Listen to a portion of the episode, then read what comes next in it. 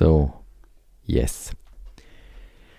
Der DigiChris ist gerade aus dem Zivilschutz gekommen. Was bist du im Zivilschutz? Ich bin Rechnungsführer. Also ich sorge dafür, dass alle das Essen nicht bekommen, weil äh, Essen muss ja zahlen, dass alle halt ihre Solde bekommen und dass alle ihre Bahntickets zurückerstattet bekommen und das ist ja etwas, was mich ja, ein bisschen nervt, weil... Wieso? Du hast ja im Militär fahrst du ja in die Uniform gratis. Ja. Im Zivilschutz ist das nicht so und ich muss dann halt die Bahnticket abrechnen und das kostet halt dann teilweise 6, 80 und dann musst du halt irgendwie noch 20er organisieren und so. Also, Also das tun dir nicht Twinten. Das wäre doch ein idealer Fall für Twint. es ist eben, es ist nicht so einfach. Wir haben das besprochen. Meine Zivilschutzorganisation besteht aus 13 Gemeinden und tatsächlich müsste dann jede Gemeinde ein eigenes Postcheckkonto haben. Also es ist nicht einfach, es ist wahrscheinlich, was wir jetzt machen, machen wir ein bisschen Werbung, Zivilschutzorganisation Albis. Wenn du wirklich sagst, du nimmst 13 Gemeinden zusammen und bündelst die Kräfte, Mhm. das ist wirklich auch rein finanziell eine gute Idee und es ist wahrscheinlich tatsächlich, du hast dann teilweise wirklich super motivierte Leute, die dort auch was machen wollen. Aber halt zum Abrechnen, wenn du denkst, du musst teilweise 100 Zollzäckchen abfüllen und du Oh musst nein. einfach voll konzentriert sein. Sonst tust du am einen tust den fünf lieber vom anderen drin und so. Genau. ja, das ist, und, und äh, was, was für eine Einheit sind ihr? Es gibt im Zivilschutz so Einheiten, oder? Uh, du überfragst mich, aber nein, also eben, Zivilschutz hat halt gewisse einfach ähm, Aufgaben und zum Beispiel etwas, äh, was jetzt heute gerade da ist, ist der Kulturgüterschutz, also nach dem Motto, Ah, okay, ja. tatsächlich, also wenn du dann halt mal die Menschen gerettet hast, hier, ich sage jetzt in einem Schadensplatz und Tier, du hast bei uns im Amt zum Beispiel das Kloster Kappel, wo glaube ich ein riesiges Archiv hat mit den alten Dokumenten, wenn vielleicht dort mal die Überschwemmung ist. raustragen dann irgendwie. Und Müsst ihr das vielleicht auch irgendwie schützen, nachdem es halt alle Menschen und alle Kühe, die dort irgendwie noch weiter äh, weggebracht hat? Da müssen wir allerdings überlegen, wo man es dann antreibt. Weil, Also ja. eben, für das üben. Und ich glaube auch bei uns im Bezirk hat das Landesmuseum irgendein riesiges Archiv.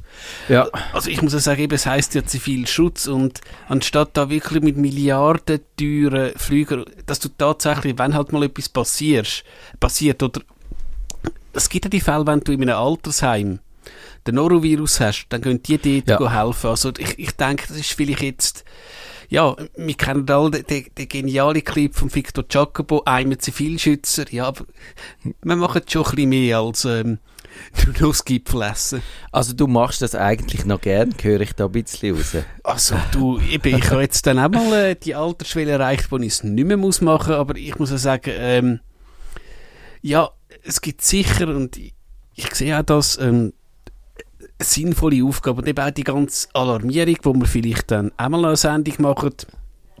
Das ist ganz spannend, weil eben ich sitze halt im Kommandoposten als Rechnungsführer und dann hörst du halt Also das heisst, du musst dir die Schuhe nicht dreckig machen. ich muss natürlich sagen, ich sitze an einem PC, wo sogar Windows 10 schon drauf hat und alles. Aber ja, eben. Und was es auch immer ist, es ist halt wichtig, dass du so Sachen auch testest. Eben, du, du hast ja den berühmten Sirenentest und da gehen sie halt jede Sirene zuerst einmal, ich sage jetzt das, remote auslösen. Ja. Da hast du auch so lustige ähm, Themen wie, hey, wir schalten das analoge Telefonnetz ab, wir schalten Genau, GSM ja. ab. Ja, und Wie macht man es dann, ja? Genau, und aber eben für das testet man das ja, jedes Jahr. Und dann, Merkt man, halt, dass es nicht geht, ja. und dann hofft man, dass man es dort herausfindet. Es ist, ich bin ja auch mal Zivilschützer gewesen, das heisst, ich bin ursprünglich Wehrschaften senkrechter Soldat gewesen, bis mir das nicht mehr gefallen hat. Und dann bin ich dort ausgemustert worden und dann habe ich müssen mal also ein Zivilschutzgrundkürzli machen. Ich habe dort noch müssen Funken lernen und so Signaturen habe ich müssen können auf einer Landkarte eintragen. Äh, und das ist, und dann ist eine Zivilschutzreform gekommen. Und dann ist es fünf Jahre ist absolut nichts mehr passiert und ich habe nie nichts mehr gehört von dem Verein. Und dann sind sie wieder gekommen und haben gesagt, äh, jawohl, jetzt geht's weiter, wir sind jetzt reformiert. Und dann bin ich aber gerade so alt gewesen, weil ich gefunden habe, hört mal, ich bin so alt, mich wollen ihr eigentlich nicht mehr. Und dann haben sie gesagt, okay, dann wollen wir dich nicht mehr. Also ich kann nicht wirklich mitreden und äh, Also- Was mir auf eine Art aber auch nicht ganz... Äh, Das ist, glaube ich, der Kevin, oder? ich, der Kevin hat gesagt, er komme heute auch. Wir haben, grüezi wohl. Guten Tag. Guten Abend. Guten Tag. Kevin, bist du auch mal im Zivilschutz und oder Militär gewesen? Ich habe neun Tage Militär gemacht. Neun Tag. Und dann? Neun. Ich bin drei Tage im Gefängnis gewesen und dann haben sie mich nicht mehr wollen. Ich bin auch mal drei Tage im Gefängnis gewesen. Aber ich musste bleiben. Nein, ich habe gesagt, ich habe nach ein paar Tagen gefunden, ich will wirklich nicht mehr, von ganzem Herzen nicht. Und dann haben sie mit mir das wollen diskutieren laut. Ja. Und dann habe ich mich ins Gefängnis und dann sind sie regelmäßig gefragt, ob ich wieder will mitmachen Und dann habe ich gesagt, nein, wirklich nicht. Und Keine dann Lust. haben sie irgendwann gefunden, ey, verpiss dich einfach. Okay, also ja. Und, und dann, dann hast du nicht müssen etwas anderes machen Nein, eben nicht. Ich glaube, sie haben mich vergessen. Oder so. Oh. Ui, hoffentlich, hoffentlich merken sie jetzt nicht, da, dass du noch Das, das frage ich mich, ob das jetzt könnte verjährt sein oder ob ich jetzt mit irgendwie äh, 37 noch müsste ins Militär. Ich glaube, das ist fast Sehr- verjährt. Nein, Militär, Ich wenn schon Zivilschutz. Ja. Vielleicht müsste sie das noch machen. Oh je, ja, das wäre keine Freude. Aber, da, aber dann gibt es eine Sendung aus der Kaserne Frauenfeld. Vlogs, Livestream. Ja, das, Das, ist, würde- glaube ich, Gott verboten. Nein, ich glaube, heute gibt sich doch die Mili das Militär gibt sich doch so äh, volksnah und so und und, und Ja, nein, aber ich, ich habe, glaube auch gehört, eben, ich sage jetzt keinen Namen, wo im Militär war, wo, glaube auch teilweise nur, ich sage jetzt, Fotos in einem Familienchat postet hat. Und das ist schon heikel, aber wenn du auf Instagram irgendwelche Militärsachen denkst, kann es, glaube ich, richtig Ärger geben. ja, gut, das kann man noch vorstellen. Wenn du natürlich dann sagst, wo der geheime Bundesratsbunker ist. dann, wobei ist der nicht einmal, ich glaube, der ist enttarnt worden, oder? Mich dunkt es, der sei nicht mehr ganz so geheim, wenn er mal Da war. hat der Herr glaube ich, sein, sein Weilager. Äh, ja, genau. Was der, der abgewählt worden ist? der Rim, Bundesrat ist ja noch nicht abgewählt. Ach so. Bundesrat äh, geht es, glaube ich, ein paar Monate. Und ja, das kann dann auch spannend werden. Also gut, wir, wir sehen das. Wir reden heute nicht über äh, Politik, sondern über äh, Kummerbox Live ist heute eine denkwürdige Sendung. Es geht noch eine Sendung, bis unsere grosse 500 ansteht in einer Woche. Dort haben wir etwas Spezielles vor. Was verraten wir natürlich noch nicht. Und jetzt äh, hören wir noch schnell ein bisschen Musik und dann geht es dann weiter mit der Kummerbox Live. Zum letzten Mal unter 500 ist das nicht denkwürdig. Nerdfunk. Herzlich willkommen zum Nerd Kevin Recksteiner und Matthias Schüssler. Und Digi Chris. Guten Abend. Und obwohl noch nicht der letzte Dienstag vom Monat ist, machen wir heute wie Suschamig jeden letzten Dienstag vom Monat Kummerbox live. In dieser Sendung behandeln wir die Computerprobleme, die ihr uns per Mail habt zukommen lassen, auf nerdfunk.stadtfilter.ch und mit akuten Problemen läutet ihr uns ins Studio an. Die Nummer ist 052 203 3100 oder unser Gästebuch auf stadtfilter.ch haben wir auch immer noch zur Verfügung. Und ich würde sagen, wir fangen gerade an, weil wir haben wieder einmal eine Wahnsinnsschwette von Fragen. Das Catalina, kann ich euch sagen, das neue Betriebssystem von Apple hat zu reden gegeben schon mal. Und aber das erste Mal haben wir eine andere Frage von der Magdalena. Die ist Pflegefachfrau und die hat doch, es hat auch mit Catalina zu gesehen. Gerade sie hat nämlich die erste Einstiegsfrage und dann hat sie noch eine allgemeine Anmerkung, die glaube ich recht interessant und auch ein bisschen erschreckend ist. Ist das nicht schön Anteaser gewesen? Also, was passiert mit allen meinen auf iTunes gekauften Musikstücken, wenn es iTunes nicht mehr gibt? Muss ich diese jetzt auf Apple Music transferieren oder verliere ich diese Musik nun, da ich irgendwo mal gelesen habe, dass man eigentlich diese Musik nur gemietet, nicht aber gekauft hat? Das hat, muss man eben schnell sagen, das hat mit dem Catalina zu tun. Da gibt's das iTunes nicht mehr, sondern DigiChris, bist du eigentlich Mac-Anwender? Ich habe einen Mac so als Zweitlaptop. Das Problem ist, das Ding ist aus dem Jahr 2011 und ich habe schon das letzte Update nicht mehr bekommen. Also ich, ich benutze den etwa die aber halt nicht mit dem aktuellen OS. Also ich könnte, glaube mit irgendwelchen Workarounds das draufhauen. Ich Aber find, es macht keinen Spass wahrscheinlich. ich finde es ein bisschen äh, schäbig, dass Apple, äh, ja, weil ich habe mal auf einem ur-uralten Netbook, ich habe das kennt auch noch ein paar, ein Windows 10 drauf da. Es ist kein, kein Spaß gewesen, aber es bootet noch. Also, Ja. aber ich bin jetzt eigentlich auch wieder ein bisschen vom Mac weg, weggekommen. Ich könnte sagen, mein privater Notebook ist ein äh, Surface äh, Book 2 von Microsoft. Das ist das mit dem lustigen Scharnier. Genau, aber läuft so wie gut. Genau. Aber Kevin, du ist dir schon aufgefallen, dass das iTunes nach dem Update vom letzten macOS nicht mehr rum ist? Nein, weil ich es noch nicht gemacht, das Update. Du hast Darum habe ich es immer noch. Okay, ja. Ich habe sogar ausprobiert. Nein, mi- ich habe ich habe das iOS-Update gemacht von meinem Telefon und es hat mich dann schon aufgeregt, weil es läuft nicht mehr sauber. Und dann denke ich, wenn ich das jetzt dann auf dem Mac mache, dann, dann bin ich äh, ein bisschen Aufgeschmissen. Kastriert. Ja gut, eben, du, du schaffst mit dem jeden Tag und das würde deine Kunden wahrscheinlich nicht lustig finden. So, äh, ja, sorry, läuft nicht mehr. Ich melde mich in zwei Wochen wieder. Ja, das, das ist tatsächlich ein bisschen ein Problem, glaube ich, mit dem Catalina. Da kann man schon in Probleme rennen. Also wenn man ernsthaft schafft, bei mir ist ja dann auch mein Final Cut nicht mehr gegangen, nachdem ich Beta installiert habe, weil Beta habe ich installiert, um ein Video zu machen, wo ich dann habe, äh, über das Catalina, wo ich dann hätte im Final Cut wollen schneiden. Ist so ein bisschen, die Katze hat sich da ein bisschen im, in den Schwanz gebissen dann. Äh, und ja, aber es ist tatsächlich ein bisschen ein Problem mit dieser Software auch. Und das von dem iOS 13, wo du sagst, da höre ich von Leuten, die wahnsinnig Pro Probleme haben. Und bei mir ist es eigentlich nicht so schlimm. Bei mir läuft es relativ gut. Bei mir ist eigentlich auch eben auf meinem iPad, das ich vor mir habe, alles perfekt. Ich habe schon Beta gehabt. Genau, und jetzt um das beantworten mit dem iTunes, das ist nicht mehr da, aber es gibt eigentlich eine Musik-App dann und die macht mehr oder weniger das gleiche wie iTunes vorher. Dort hat sie auch ihre Musik drin, die sie gekauft hat. Das ist eigentlich wie gehabt, da muss sie sich keine Gedanken Genau, machen. und das haben wir ja kürzlich besprochen, eben die Musik, die du gekauft hast damals im iTunes Store, hat ja kein DRM mehr dabei, also sie könnte das theoretisch auf einen USB-Stick kopieren und irgendwo sonst, also sie kann praktisch irgendeinen Musikplayer äh, benutzen, also für die gekauften Titel besteht keine Gefahr, da muss sie sich absolut keine Sorgen machen. Sie kann es auch bei Google Music hochladen, so wie ich das gemacht habe. Dann kann man's, äh, hat man es in der Cloud und kann es so hören, ohne dass man es müsste irgendwie iTunes Match brauchen oder so. Das ist alles kein Problem. Äh, da die Podcasts, äh, wo es vorher im iTunes gehabt, die sind jetzt in eine Podcast-App eingewandert. Dann gibt's noch die TV-App, wo dann die Serien drin wären und Film und so. Serie Genau. hat es ja bei uns nie gegeben, darum ist das nicht so relevant. Film allenfalls. Ich habe allerdings, glaube ich, wirklich nie einen Film gekauft bei iTunes.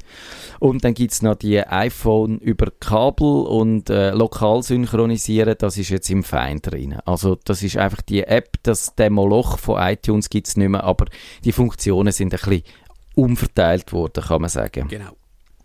Dann gibt's jetzt noch äh, weitere, äh, also eben die, die dicke Post von dieser Frage kommt jetzt eigentlich erst.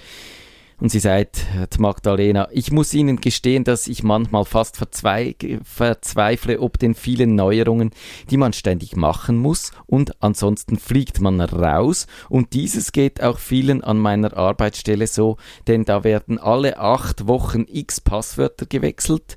Und die werden immer länger und komplexer, sodass unsere Bildschirme am Arbeitsplatz, ich arbeite im Gesundheitswesen, gepflastert sind mit Post-it-Zettelchen, wo wieder irgendein neues Passwort für irgendeinen Einstieg steht. Ich bin sicher, das sieht an vielen Arbeitsplätzen so aus. Ist man sich in der IT-Branche überhaupt bewusst, dass viele Firmen mit diesen Passwortdschungeln überfordert sind und dadurch jede Putzfrau jederzeit zu allen Passwörtern offenen Zugang hat? Oder sehe ich das falsch und dies ist gar kein Sicherheitsrisiko? Und jetzt kommt, glaube ich, der interessanteste Satz, finde ich, in der Mail. Sollten Sie je als Patient im Spital liegen, dann können Sie sich in Ihrer Fantasie ja selbst ausmalen, wie wenig Ihre Patientendaten geschützt sind. Denn je mehr Passwörter etc., desto laienhafter ist der Umgang damit. Und Kevin, ich würde jetzt mal behaupten, du bist da die IT-Branche, wo jetzt muss Antwort geben. Ist die IT-Branche sich das bewusst, das Problem? Wir haben im Fall intern die Diskussion schon recht viel gehabt. Es ist wirklich ein Problem. Also, da kommt, da kommt IT, also wir, wo sagen, Genau. wo sagen, ey, Passwörter müssen ein bisschen schwierig sein. Dann kommt der Endkunde, der sagt, ich möchte eigentlich nur können Enter drücken.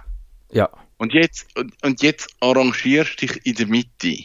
Und die Mitte ist scheiße. Weil, und das sagen wir unseren Kunden, gute Sicherheit muss, es muss mühsam sein. Es muss umständlich sein, sonst ist es nicht sicher. Ähm, ja, aber, aber wir gehen zu den Kunden und es hat Post-it auf dem Bildschirm. Das ist wirklich so.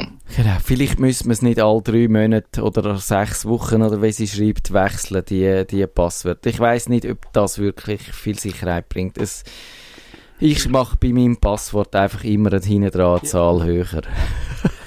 Also, ich kann also aus mein, meiner Erfahrung sagen, ähm, eben, wir haben natürlich bei uns im Geschäft auch halt das Windows-Login und da stehen dann unzählige Systeme dahinter und auch viele Subsysteme und ich habe jetzt glaube all bis auf eins auf Single sein und das heißt also, wenn du mal mit dem Windows-Login drin bist, kannst du sagen, ich muss meine Spesen erfassen, Paling Ja. geht, ich muss jetzt meine Zeit erfassen, Ding, das geht, ich will jetzt Reporting machen, Ding, das geht.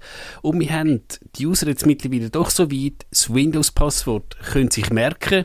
Und die wissen auch, wenn sie halt gehen, gehen den Kaffee trinken, machen das Windows L, sperren die Arbeitsstation, also man kann es schon gehen, aber du musst halt jedes einzelne System, eben, dass du das sogenannte Single Sign-On hast, genau, du loggst dich einmal ein ja, und bist dann, bist in allen... Und weißt genau. halt tatsächlich, wenn du jetzt halt schnell, ja, eine Kaffeepause gehst, sperrst du deine Arbeitsstation. Also, das haben wir fast weggebracht.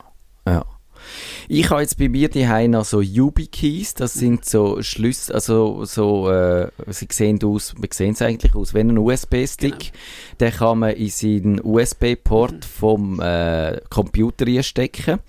Und es gibt auch eine Variante, wo man kann ins iPhone einstecken und dann kann man sich über das, also dann äh, geht man zum Beispiel bei Google, richtet das mal so ein und dann muss man eigentlich nur auf dem Schlüssel den Knopf drücken und dann ist man eingeloggt mit einem Einmal-Passwort. Es ist eigentlich auch wirklich eine sichere in die äh, Zwei-Faktor-Authentifizierung äh, eingelismete Lösung, wo, wo man vielleicht kann, eben dort muss es dann nicht mehr, nicht, müssen es nicht mehr so schwierige Passwörter sein, man kann dort äh, ein bisschen äh, Sicherheit auslagern an den Stick, aber ich, ich, bis, ich habe vor, ein Video dazu zu machen für den Tagi, wo man dann auch sieht, wie das funktioniert. Ich glaube, es bringt schon mehr Sicherheit und vielleicht sogar ein bisschen mehr Komfort.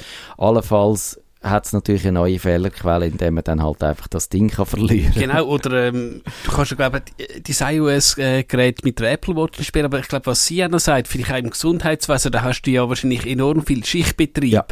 Und jetzt gerade im SAP-Bereich hast du halt das Problem, du musst eigentlich jeden sogenannten Named User, also Matthias Schüssler, Kevin Rechsteiner, lizenzieren. Und dann machst du halt irgendwann, sagst du einfach eben, wir haben irgendwie zehn Leute, die an, dieser, an dem PC Patientendaten erfassen, dann machst du halt einfach irgendwie einen generischen User und das hast du überall. Und ja, ich, ich, ich verstehe sie eigentlich, was sie meint und ich glaube, es, es gibt mittelfristig äh, hast keine Lösung. Ja, genau. Und das ist dann halt das Problem, dass dann, wenn dann willst du noch viel weniger irgendwie das Passwort ändern und dann kann halt einfach der, der vor drei Jahren mal dort geschafft hat, immer noch dort schauen, was Sache ist und so, falls er wieder mal in dem Spital zu Besuch ist oder so. Ja, dann wird's halt schon sehr schnell sehr löchrig, das stimmt schon. Ich weiß nicht, wie man es kann lösen. Man muss sicher einen Teil davon und da habe ich das Gefühl, so bei Spitalpersonal müsste eigentlich das Thema Sicherheit durchaus schon einen gewissen Stellenwert haben. Aber ich glaube, wir haben auch schon darüber geredet, wenn ich mich erinnere, was, wie mein Hausarzt zum Beispiel mit, mit seiner Informatik umgeht, dann hat die einfach andere Prioritäten, das ist schon so. Also da fühle ich bei mir relativ gut. Das ist, aber eben, vielleicht, ich, das wäre auch noch ein schönes Thema, äh, Informatik im Gesundheitswesen. Wenn Ich da glaube, da, da wird es ganz schwierig, jemanden zu finden, der da gar die Hosen runterlässt bei uns. Der, ja, Ich, ich hätte vielleicht Kunden, die das würden. die, Wo, wo, man, wo man auch würden erklären, wie das Ganze funktioniert so mit Datenübertragung und so. Weil da gibt's ja das Hin und ich glaube, die machen da so VPN-Geschichten, um die Daten dann übertragen. Ich bin jetzt da nicht wirklich drin, weil das machen die andere Abteilung bei mir im Büro. Aber wir haben ein paar Ärzte. Vielleicht könnte ich da wirklich mal fragen, ob jemand Lust Also hat. das da wäre sicher zu cool. Ich glaube, da gibt's wirklich viele Aspekte. Von angefangen vom digitalen Impfpass über die Kranken Krankenakte. Akte, die digitale.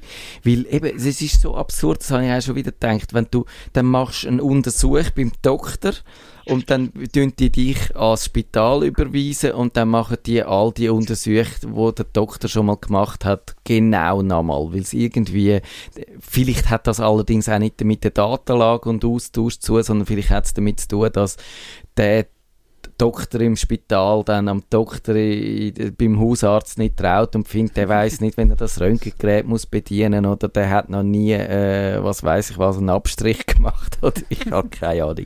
Also das ist, äh, ich, ich sehe da nur schon als, als äh, seltener Patient ein, schon ein recht grosses äh, Rationalisierungspotenzial. Aber wir machen weiter mit der Corinne, die sagt, äh, eben, ich habe ja ein Video gemacht über die Catalina, über die, äh, und ich habe gesagt, wir müssen ein bisschen vorsichtig sein mit dem Umstieg, eben weil gewisse Sachen äh, nicht so richtig funktioniert. Unterdessen verunsichert mich aber das ständige Erinnern vom Mac an das ausstehende Update doch endlich zu installieren ebenso. Ich führe zwei kleine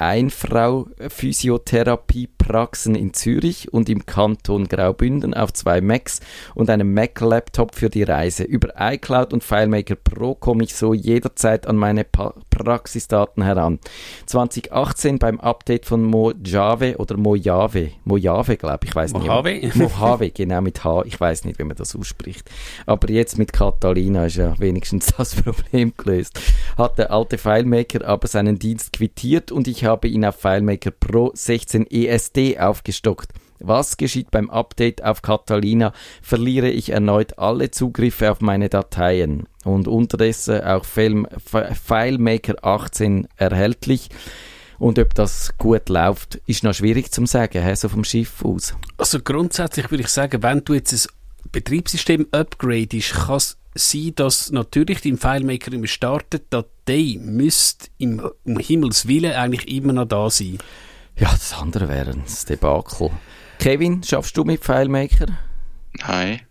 Also, du kannst Nein. Aber es hat, also früher hat es oft noch die Problematik gegeben, dass man zwar dann Datei noch gehabt hat, aber er hat dann gesagt, wie, also entweder, gut, das ist weniger das Problem gewesen, aber es ist vielleicht noch im alten Format Ja. Ja. gewesen. Muss sie übernehmen. Genau, und dann hat man wie müssen irgendwie das konvertieren und dann hat es da irgendetwas verrührt. Ich kenne aber FileMaker nicht im Detail, das weiß ich wirklich nicht, wie sich das auch mit, ja, das kann ja unglaublich viel, wie, wie das mit diesen Einstellungen dann ist, wie sauber die Übernahmen gehen, habe ich keine Ahnung. Ja, also es ist tatsächlich so, das, äh, Catalina führt ja alte Programme nicht mehr aus. Die, alles, was 32-Bit ist, läuft einfach nicht mehr. Da, aber das sollte das kann man schon im Vorfeld herausfinden, äh, welche das Apps da betroffen sind. Da habe ich in dem Video auch erklärt, wie man das macht. Es ist natürlich, das eine sind die Apps, die überhaupt nicht mehr gehen, dann gibt es aber auch die, die einfach nicht mehr so richtig funktionieren. Und ich habe jetzt beim, bei der Datenbank gesehen, dass auch tatsächlich das FileMaker 18 schon so gewisse Kompatibilitätsprobleme hat. Äh, da gibt es ein Support-Dokument von FileMaker, wo sagt, eben, es kann sein, dass gewisse Probleme auftreten.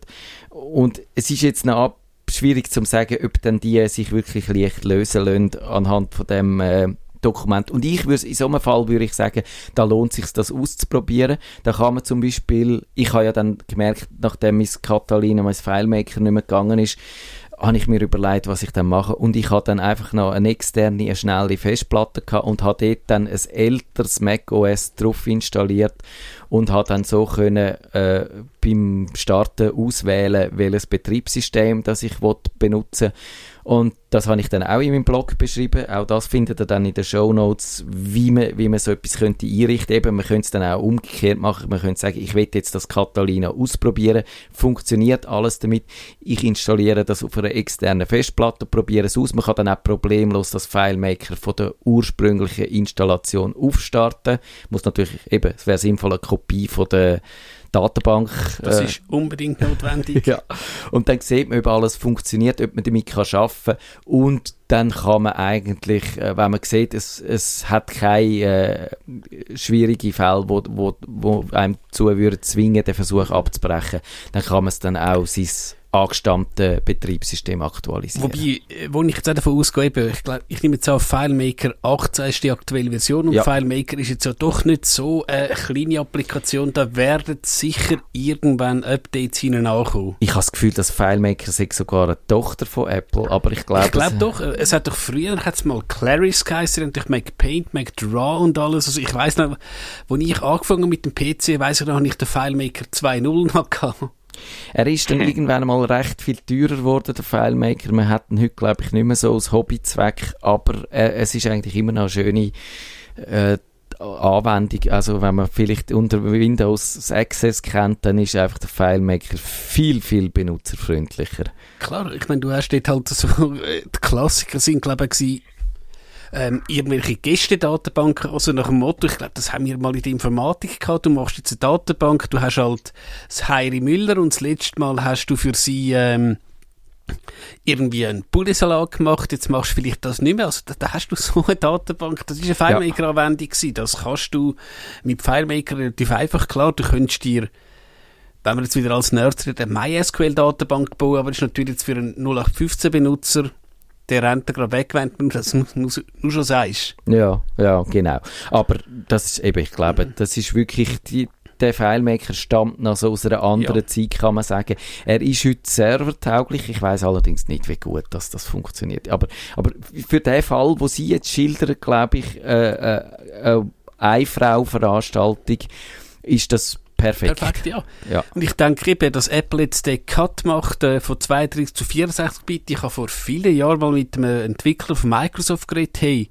rühre doch das 32 Bit Windows äh, mal aus und er lacht so, hey, Bürstli, Ja. das geht noch lang. Ja, ich glaube auch, das geht noch mal zehn Jahre. Also der Reto schreibt, das neu aufgelegte Betriebssystem für den Mac-Computer dürfte dieser Tage erscheinen. Das ist ein Zitat aus meinem Artikel, doch lohnt sich der Umstieg. Und dann wollte er wissen, äh, weil ich schreibe immer von Update und gewisse Leute sagen dem Upgrade. Ist es nun ein Update oder ein Upgrade?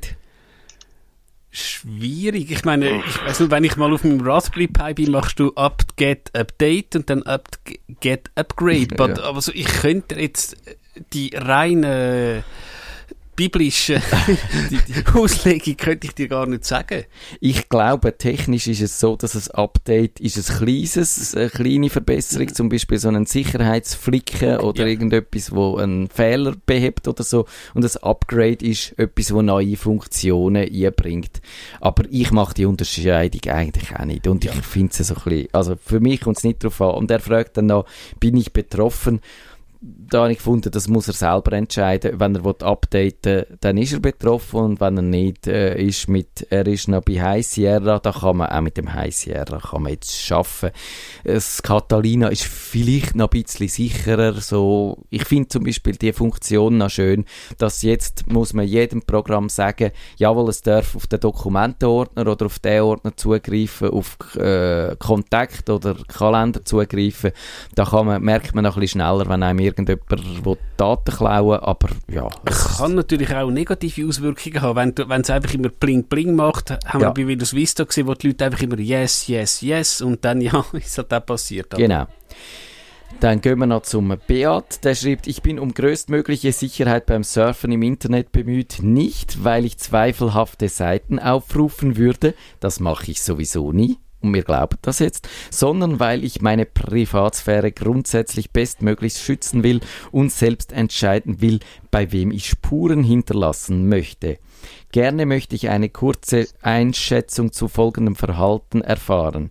Safari immer im Privatmodus, meistens benutze ich Snowhaze, Suchmaschine Startpage und Proton Mail, überall strengste Einstellungen. Ist man so sicher unterwegs? Ich glaube, das ist mal gut, gut geschossen. Ja, Ist sicher, Also- ja. Also, und Für, für Aufwand, Ertrag, glaube ich, ist mega gut.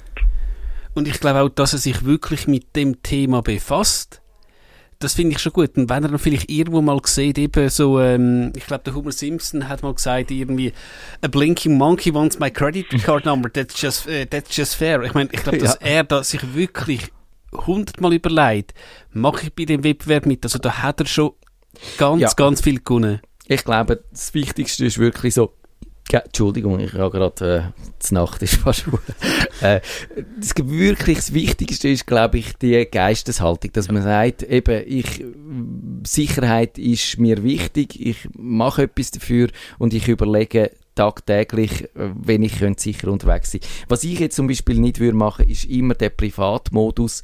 Ich finde da verliert man auch bei Webseiten, wo man sich zum Beispiel einloggt. Äh, ja. Dort verliert man an Komfort, genau. indem man jedes Mal wieder alles muss eingeben. Es gibt auch Seiten, die nicht funktionieren im Privatmodus, äh, wenn sie nicht gewisse Sachen können machen Und darum würde ich jetzt zum Beispiel, ich habe ja den neuen Firefox äh, 70 ist jetzt gekommen, gerade heute oder gestern ist der rausgekommen.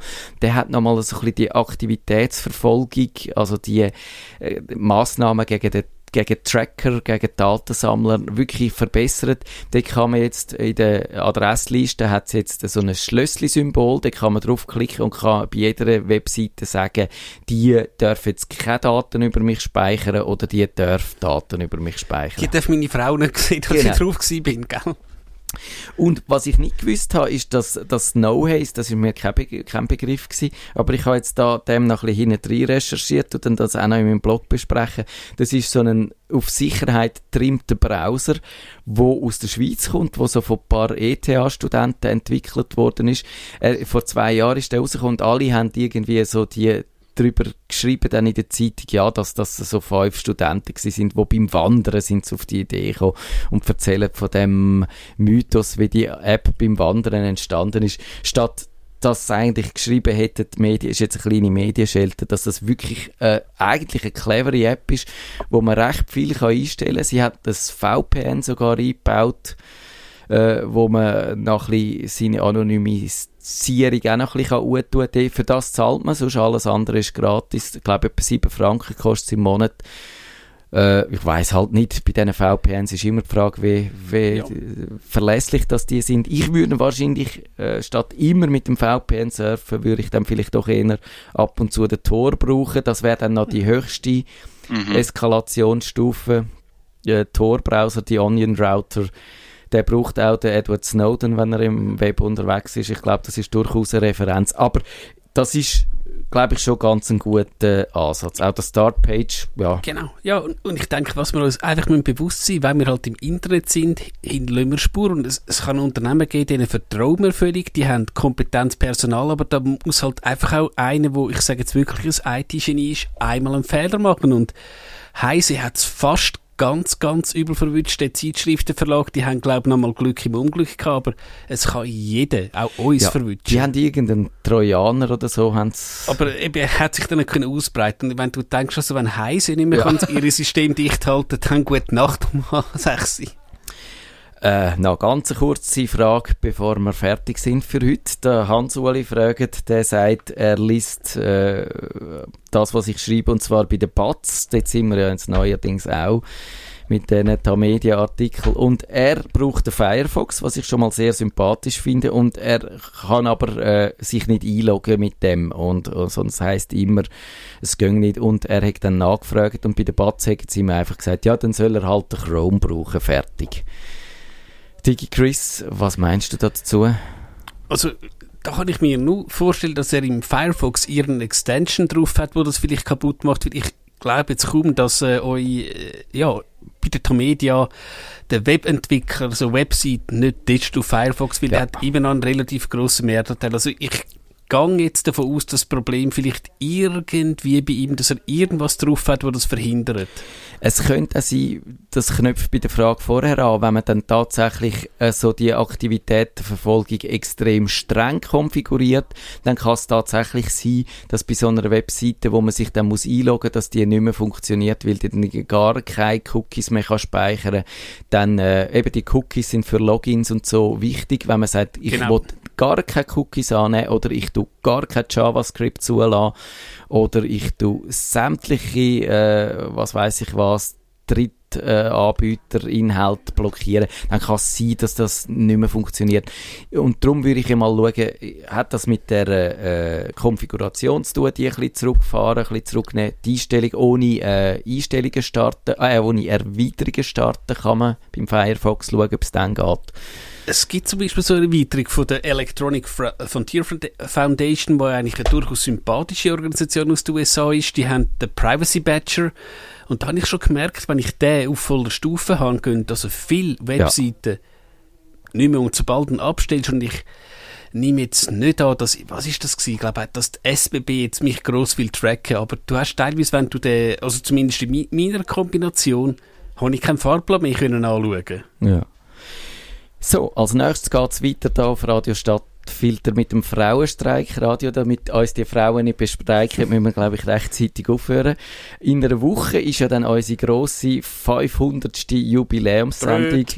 Und ich habe schon etwas, wir haben schon etwas vor. Es wird eine spezielle Sendung. Lasst euch überraschen. Kevin, bist du schon vorfreudig? Ich bin noch nicht vorfreudig, das ist noch wahnsinnig weit weg für mich. Eine Woche, so Woche weit rausdenken können. Dimensionen eine Ewigkeit. Genau. Wir wünschen euch eine gute, schöne Ewigkeit von sieben Tagen. Bis bald. Nerdfunk. Wenn ihr den Nerdfunk zu wenig nerdig seid, reklamiert sie auf nerdfunk.stattfinder.ch.